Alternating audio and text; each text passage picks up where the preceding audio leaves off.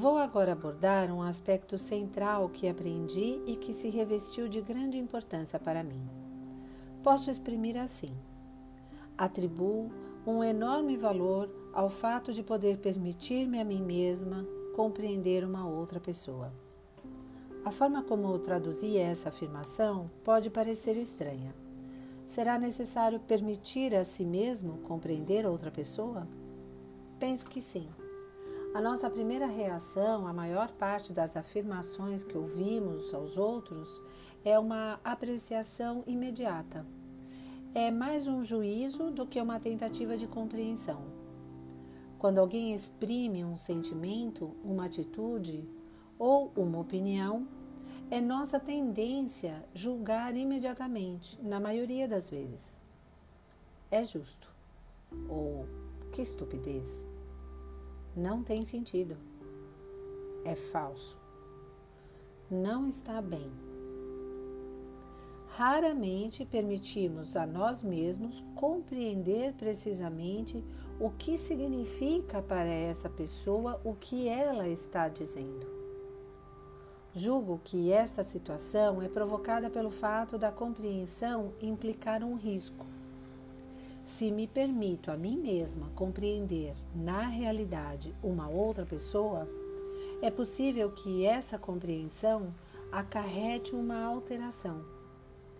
E todas nós temos medo de mudar. Por isso, eu afirmei: não é fácil permitir a si mesmo compreender outra pessoa, penetrar inteiramente, completamente com simpatia no seu quadro de referência. É mesmo uma coisa muito rara. A compreensão é duplamente enriquecedora. Quando eu trabalho com pacientes perturbados, verifico que compreender o mundo estranho de uma pessoa psicótica ou compreender e sentir as atitudes de um indivíduo que tem a impressão de que a sua vida é demasiado trágica para poder ser suportada, ou compreender um homem que se sente indigno e inferior. Cada um desses aspectos da compreensão me enriquece. Estas experiências modificam-me, tornam-me diferente e, segundo creio, mais sensível. Mas talvez o que mais importa é que a minha compreensão dessas pessoas lhes vai permitir modificarem-se.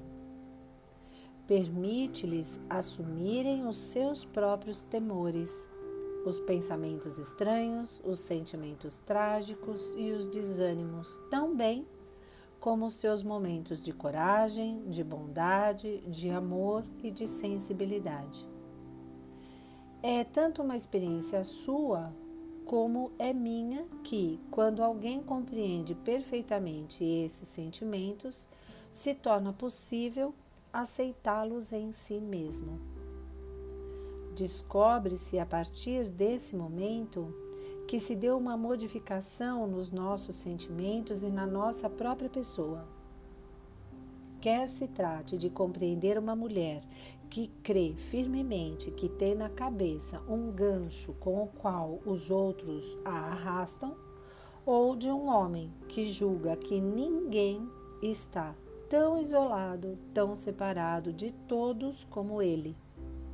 Essa compreensão tem valor para mim.